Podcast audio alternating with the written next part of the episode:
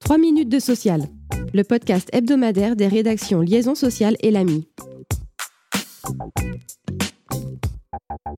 Cette semaine a été marquée par la présentation par la chef du gouvernement, mercredi, de sa feuille de route pour les prochains mois. Elle allie mesures législatives, réglementaires et concertations avec les partenaires sociaux. Atteindre le plein emploi est l'une de ses ambitions. Pour cela, Elisabeth Borne prévoit dans les trois prochains mois de transposer l'accord national interprofessionnel sur le partage de la valeur et l'accord de la branche accident du travail et maladie professionnelle en cours de négociation. Elle souhaite aussi bâtir un agenda social avec les partenaires sociaux afin d'élaborer le nouveau pacte de la vie au travail souhaité par Emmanuel Macron. Elle annonce également la présentation d'un projet de loi plein emploi début juin qui doit permettre de déployer France Travail. À la rentrée, le gouvernement s'attellera à l'accélération de la transformation de la carte des formations professionnelles et de la formation aux métiers d'avenir. Pour début 2024, la Première ministre annonce la présentation d'un projet de loi travail qui déclinera le fruit des négociations sur le pacte de la vie au travail. Notons que deux jours plus tôt, le ministre du Travail avait reçu les 17 recommandations du rapport final des assises du travail qui alimenteront les travaux du gouvernement. Ajoutons enfin que le projet de loi immigration est ajourné à l'automne.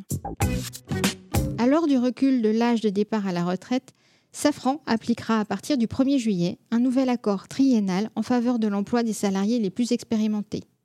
L'accord propose notamment des aménagements du temps de travail à partir de 55 ans par une utilisation du compte épargne-temps, ainsi que des aménagements d'horaire.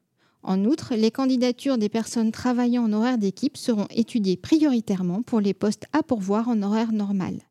Le texte prévoit par ailleurs une possibilité de télétravail un jour par semaine pour les seniors. Il prévoit également une possibilité de temps partiel, un abondement de leur CET pour les salariés remplissant les conditions de départ à la retraite et souhaitant partir de manière anticipée, ainsi qu'une aide au rachat de trimestres d'assurance vieillesse.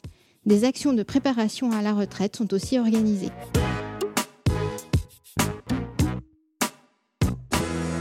La protection des salariés qui dénoncent des faits de harcèlement moral se renforce, et c'est notre focus de la semaine. Le Code du travail prévoit qu'aucun salarié ne peut être licencié pour avoir relaté des faits de harcèlement, un tel motif étant frappé de nullité. Pour que cette protection se déclenche, la Cour de cassation imposait depuis 2017 aux salariés de qualifier de harcèlement les faits qu'ils dénonçaient. Dans une affaire jugée le 19 avril, les juges changent d'approche.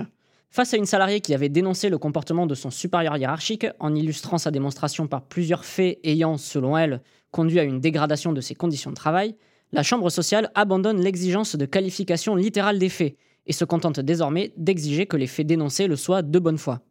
Cette position est justifiée par l'égalité des armes entre employeurs et salariés au contentieux et par un impératif de cohérence avec l'exercice non abusif de sa liberté d'expression par le salarié.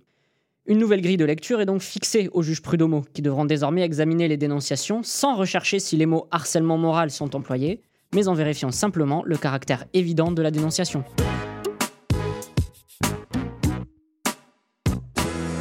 24%, c'est la part des réclamations concernant l'emploi privé dans le total des dossiers déposés en 2022 devant le défenseur des droits au titre des discriminations. Le rapport annuel de l'institution, publié la semaine dernière, souligne qu'il s'agit du domaine le plus pourvoyeur en réclamation, avec une prévalence encore accentuée au titre de certaines discriminations, comme celles liées à la grossesse, aux activités syndicales, au sexe, à l'âge ou aux origines. Merci de nous avoir suivis. Pour en savoir plus, vous pouvez consulter le site liaisonsocial.fr.